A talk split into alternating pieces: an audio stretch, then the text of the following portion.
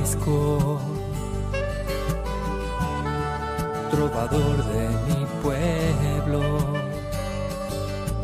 hoy perseguido por servir al Señor. Comienza Francisco y Clara, Camino de Misericordia, un programa dirigido por Fray Juan José Rodríguez.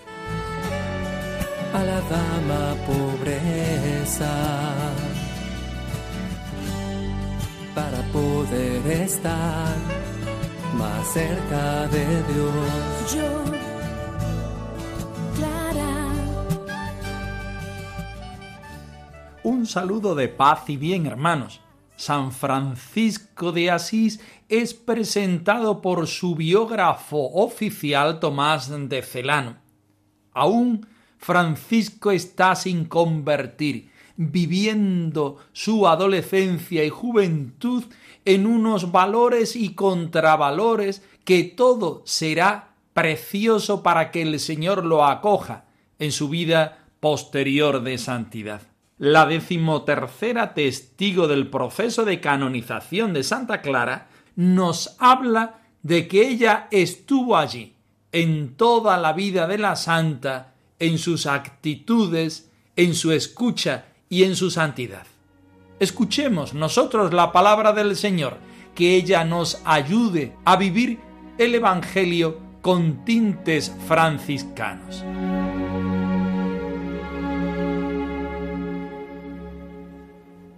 Del Evangelio de San Mateo. Cuando ellos se retiraron, el ángel del Señor se apareció en sueños a José y le dijo, Levántate, toma al niño y a su madre y huye a Egipto. Quédate allí hasta que yo te avise, porque Herodes va a buscar al niño para matarlo. José se levantó, tomó al niño y a su madre de noche y se fue a Egipto. Y se quedó hasta la muerte de Herodes, para que se cumpliese lo que dijo el Señor por medio del profeta. De Egipto llamé a mi hijo.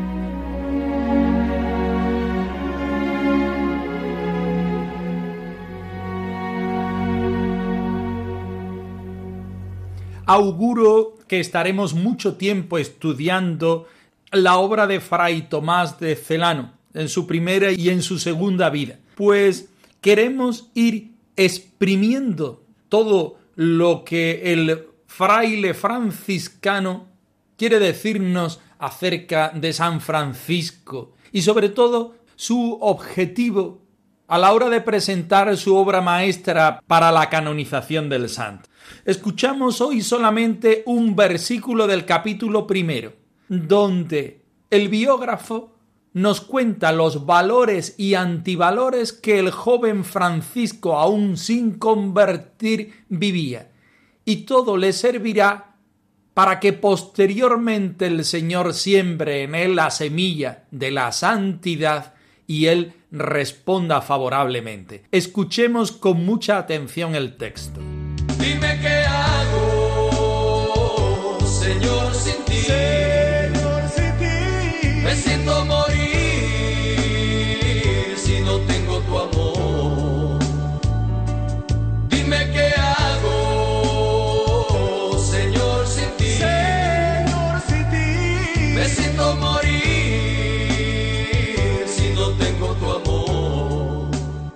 Estos son los tristes principios en los que se ejercitaba desde la infancia este hombre a quien hoy veneramos como santo, porque lo es, y en los que continuó perdiendo y consumiendo miserablemente su vida hasta casi los veinticinco años de edad.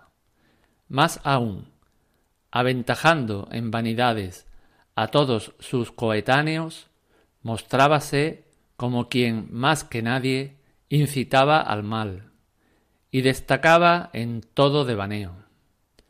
Cautivada la admiración de todos y se esforzaba en ser el primero en pompas de vanagloria, en los juegos, en los caprichos, en palabras jocosas y vanas, en las canciones y en los vestidos suaves y cómodos. Y, aunque era muy rico, no estaba tocado de avaricia, sino que era pródigo, no era ávido de acumular dinero, sino manirroto, negociante cauto, pero muy fácil dilapidador. Era, con todo, de trato muy humano, hábil y en extremo afable, bien que para su desgracia, porque eran muchos los que, sobre todo por esto, iban en pos de él, obrando el mal e incitando a la corrupción. Marchaba así, altivo y magnánimo, en medio de esta cuadrilla de malvados, por las plazas de Babilonia, hasta que, fijando el Señor su mirada en él, alejó su cólera por el honor de su nombre y reprimió la boca de Francisco, depositando en ella su alabanza a fin de evitar su total perdición. Fue, pues, la mano del Señor la que se posó sobre él, y la diestra del Altísimo la que lo transformó, para que, por su medio, los pecadores pudieran tener la confianza de rehacerse en gracia, y sirviese para todos de ejemplo de conversión a Dios.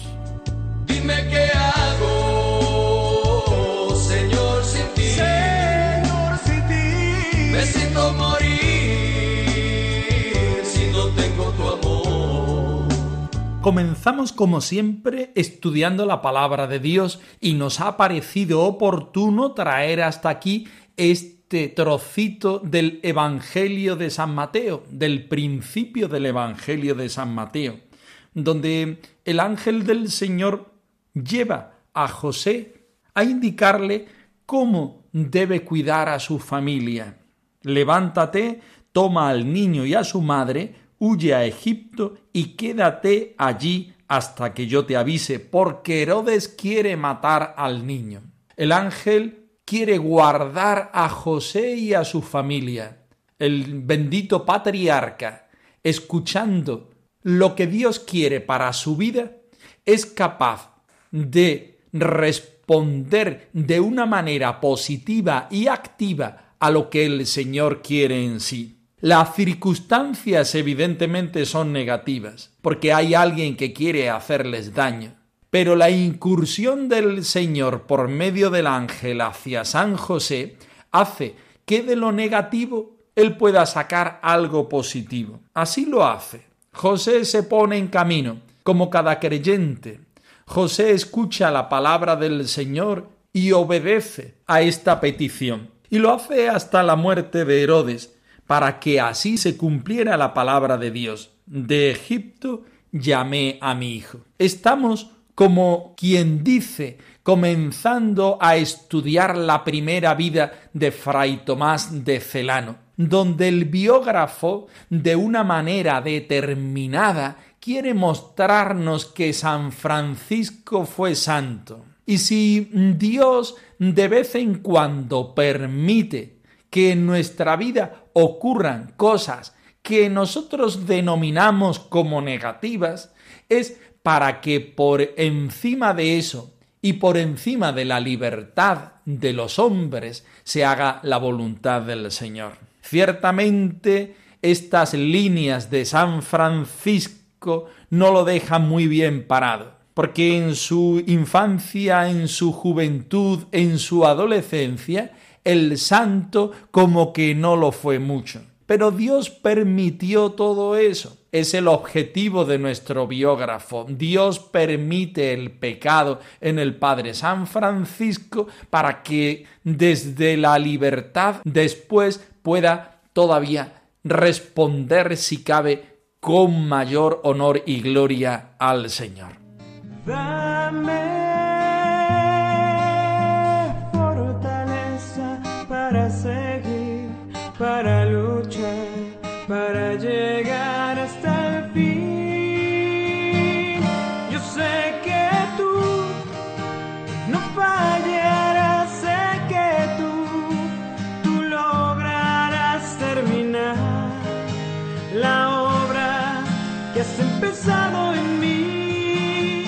Y vamos leyendo línea por línea, palabra por palabra de este versículo que por sí nos pone en el camino para descubrir que el Señor tiene muchas formas para llamarnos y nosotros también desde nuestra libertad tenemos muchas formas para responderle. Estos son los tristes principios en los que se ejercitaba desde la infancia este hombre a quien hoy veneramos como santo, porque lo es, subraya Fray Tomás de Celano. San Francisco es santo, pero no lo fue toda su vida, sino que de unos principios negativos él pudo responder posteriormente con positividad, con santidad.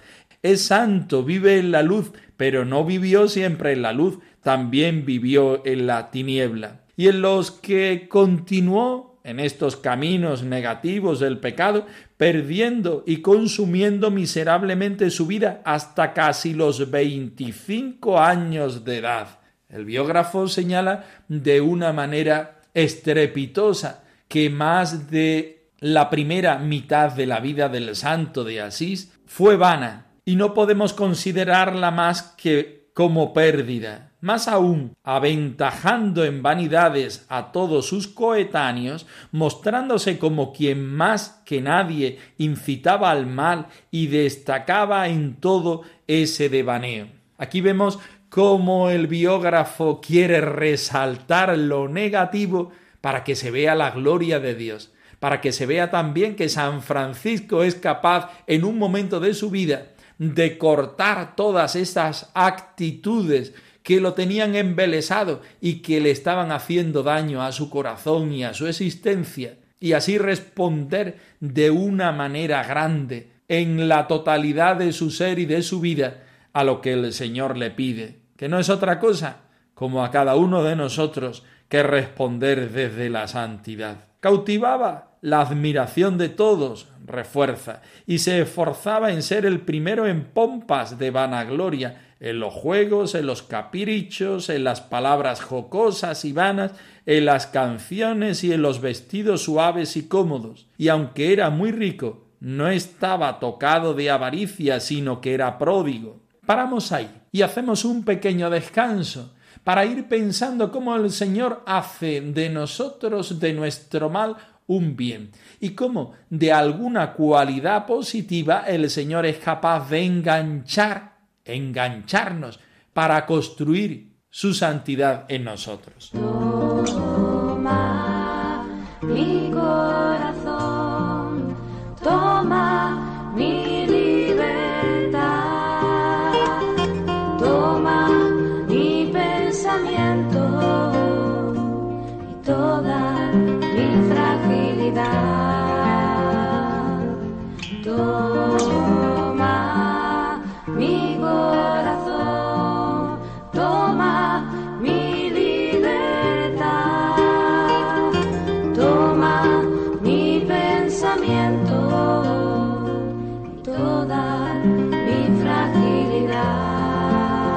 Así pues, el joven Francisco está inmerso en un montón de actitudes negativas. Estas actitudes negativas lo llevan a una vivencia que no es para nada cristiana y no es para nada digna de imitación.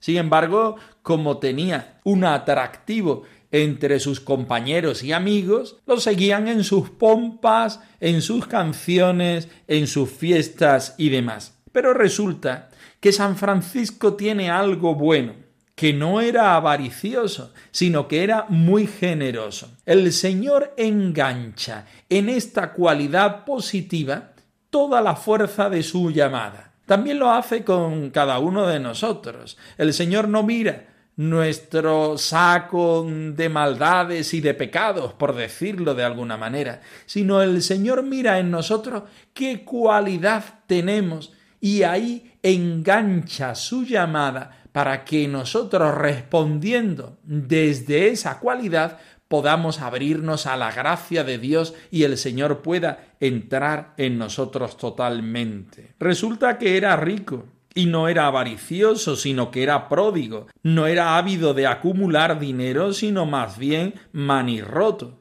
En sus negocios era cauto, pero muy fácil dilapidador. Era, con todo, nos dice Fray Tomás de Celano, de trato muy humano, hábil y en extremo afable. Bien, porque eran muchos los que, sobre todo por esto, iban en pos de él obrando el mal e incitando a la corrupción. Fue, pues, la mano del Señor la que se posó sobre él y la diestra del Altísimo la que lo transformó para que por su medio los pecadores pudieran tener la confianza de rehacerse en gracia y servirse para todos de ejemplo de conversión de Dios. El Señor toma la afabilidad y la generosidad de Francisco para convertirlo, para llamarlo, para que él responda desde su libertad. Pero no solo eso, como era amigo de sus amigos, también es capaz que en lo bueno sea modelo para sus amigos y así arrastrarlos hacia donde el Señor quiere. Tomemos como referencia estas dos cualidades de San Francisco, que hundido en la miseria, según nos cuenta Fray Tomás de Celano, el Señor no se queda ahí, sino que acoge la bondad, el bien y la positividad y desde ahí construye no solamente la conversión personal, sino la conversión y la vocación de muchos de aquellos jóvenes de la ciudad de Asís. Te seguiré a donde me lleves, sin adelantarme, sin forzar el paso. Sabiamente ignorante, iré donde no sé puesto el corazón en ti te seguiré. Terminamos hoy el testimonio de Sor Cristiana de Mesere Bernardo, de Supo de Asís, esta monja del convento de San Damián que como sus hermanas anteriores y las que nos quedan, habla acerca de lo que ha vivido con la santa y junto a ella. Particularmente hoy ella nos habla de sus virtudes y de aquellas cosas que vivió en el convento de San Damián. Nosotros nos vamos a fijar en la actitud de Sor Cristiana. Ella da testimonio porque estaba presente, porque lo ha visto y lo ha oído. Toda una referencia para nosotros cristianos. Escuchemos el texto.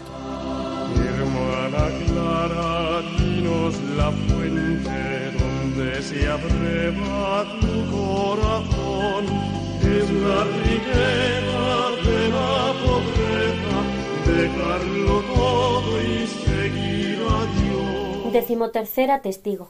Sor Cristiana de Meser Bernardo de Supo de Asís, monja del monasterio de San Damián, declaró bajo juramento sobre la vida y modo de vida lo mismo que había dicho Sor Beatriz y añadió que la Virgen de Dios, Clara, se fue de su casa paterna del siglo de un modo maravilloso, pues temiendo que se le impidiese la marcha, no quiso salir por la puerta acostumbrada, sino que se dirigió a otra puerta de la casa, la cual, para que no se pudiese abrir, estaba trancada con unos troncos pesados y con una columna de piedra, estorbos que difícilmente hubieran podido ser removidos por muchos hombres y ella sola, con el auxilio de Jesucristo, los apartó y abrió la puerta. Y a la mañana siguiente muchos, al ver abierta aquella puerta, se maravillaron sobremanera de que lo hubiera podido hacer una jovencita. Preguntada por cómo sabía estas cosas, contestó que la testigo vivía entonces en aquella casa y había estado antes con ella, y la conocía porque habitaba con ella en Asís. Preguntada sobre cuándo había ocurrido esto, respondió hace cuarenta y dos años o algo más. Preguntada sobre la edad que tenía entonces Santa Clara, respondió que dieciocho años según se decía. Declaró también que entonces en la casa de su padre era tenida por todos como honesta y santa, y dijo que en el mes de mayo se habían cumplido los treinta y cuatro años que la testigo entró en el monasterio, y había estado bajo la disciplina y el gobierno de Madonna Santa Clara cuya santidad de vida iluminó el monasterio entero y lo informó con todas las virtudes y costumbres que se requieren en las mujeres santas. De tales virtudes, dijo la testigo que podría responder completa y verazmente si se le preguntase de cada virtud en particular, y sobre todo que Madonna Clara estaba toda encendida en caridad y amaba a sus hermanas como a sí misma, y si alguna vez oía algo que no agradaba a Dios, con gran compasión se afanaba en corregirlo sin tardanza. Y porque fue tal y tan santa y estuvo tan adornada de virtudes, quiso Dios que ella fuese la primera madre y maestra de la orden, y también guardó el monasterio y la orden y a sí misma de todo contagio de pecado, que su memoria será reverenciada por siempre. Y las hermanas creen que la Santa Madre ruega a Dios por ellas en el cielo, quien en la tierra las gobernó con tanta prudencia, bondad y vigilancia en la religión y en el propósito de la pobreza. Preguntada por cómo sabía las cosas dichas, respondió que las había visto y había vivido con ella en el monasterio durante el tiempo antedicho, y antes había habitado con ella y la había conocido como se ha dicho arriba.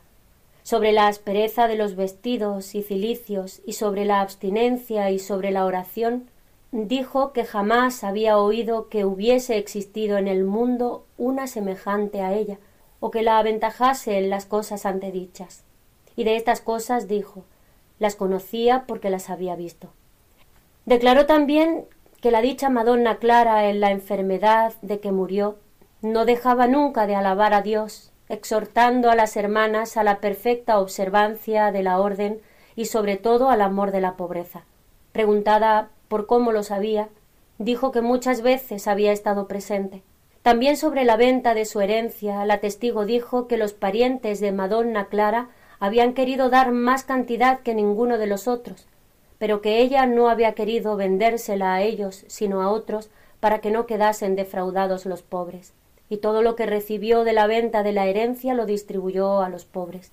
Preguntada por cómo lo sabía, respondió porque lo había visto y oído.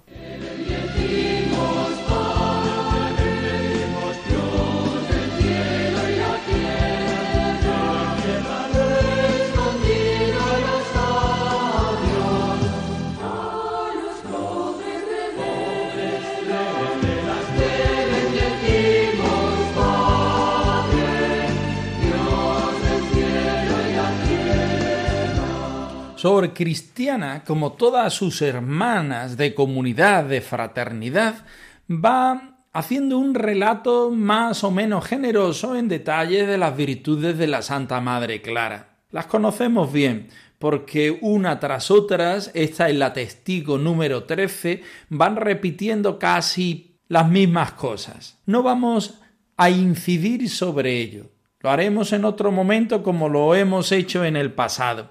Hoy nos quedamos en reforzar aquello que una y otra vez esta testigo dice machaconamente. Da testimonio porque ha visto y ha oído. Estaba presente en aquella experiencia de la santa y en aquella experiencia de la fraternidad. Es un detalle muy importante, quizá hoy en nuestra iglesia y en nuestras comunidades un tanto olvidada. La presencia, estar presente porque el Señor pasa. No sabemos cuándo ni de qué modo, pero si tú estás presente en tu comunidad, si tú tienes una actitud positiva de escuchar y ver todo lo que allí pasa, tarde o temprano, el Señor va a pasar. Estas hermanas podían dar testimonio de la santidad de Clara porque escuchaban y estaban. Tenían una actitud positiva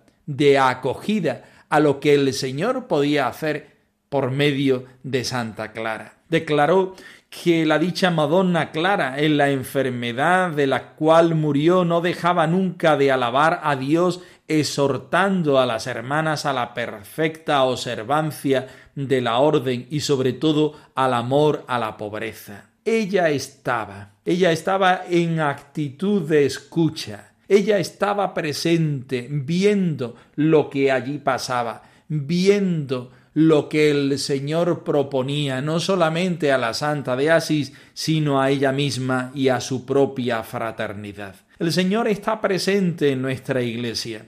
También nosotros debemos tener una actitud positiva para responder al Señor en nuestra actualidad, porque volvemos a repetir una y otra vez el mismo Espíritu Santo que llamó a Francisco y a Clara y los envolvió en la presencia del Señor, es el que nosotros tenemos hoy en nuestra iglesia y en nuestra vida personal. Es el que está también en la fraternidad franciscana de todos los tiempos y la santidad de vida es la calidad y cualidad en la respuesta que nosotros demos. También hoy nosotros estamos invitados como Sor Cristiana y como toda su fraternidad a responder al Señor desde nuestra humildad, desde nuestra pobreza, desde nuestra renovación al sí diario que debemos ofrecer al Señor, a los hermanos y a toda la Iglesia.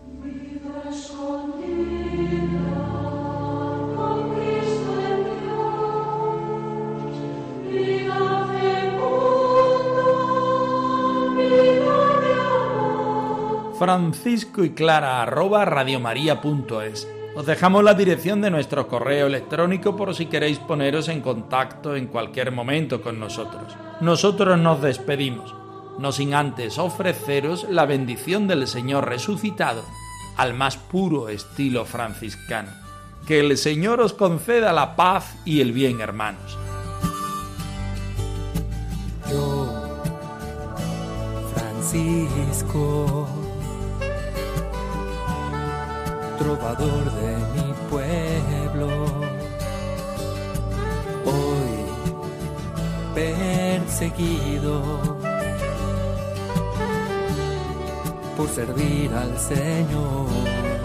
Han escuchado en Radio María Francisco y Clara, Camino de Misericordia, un programa dirigido por Fray Juan José Rodríguez. A la dama pobreza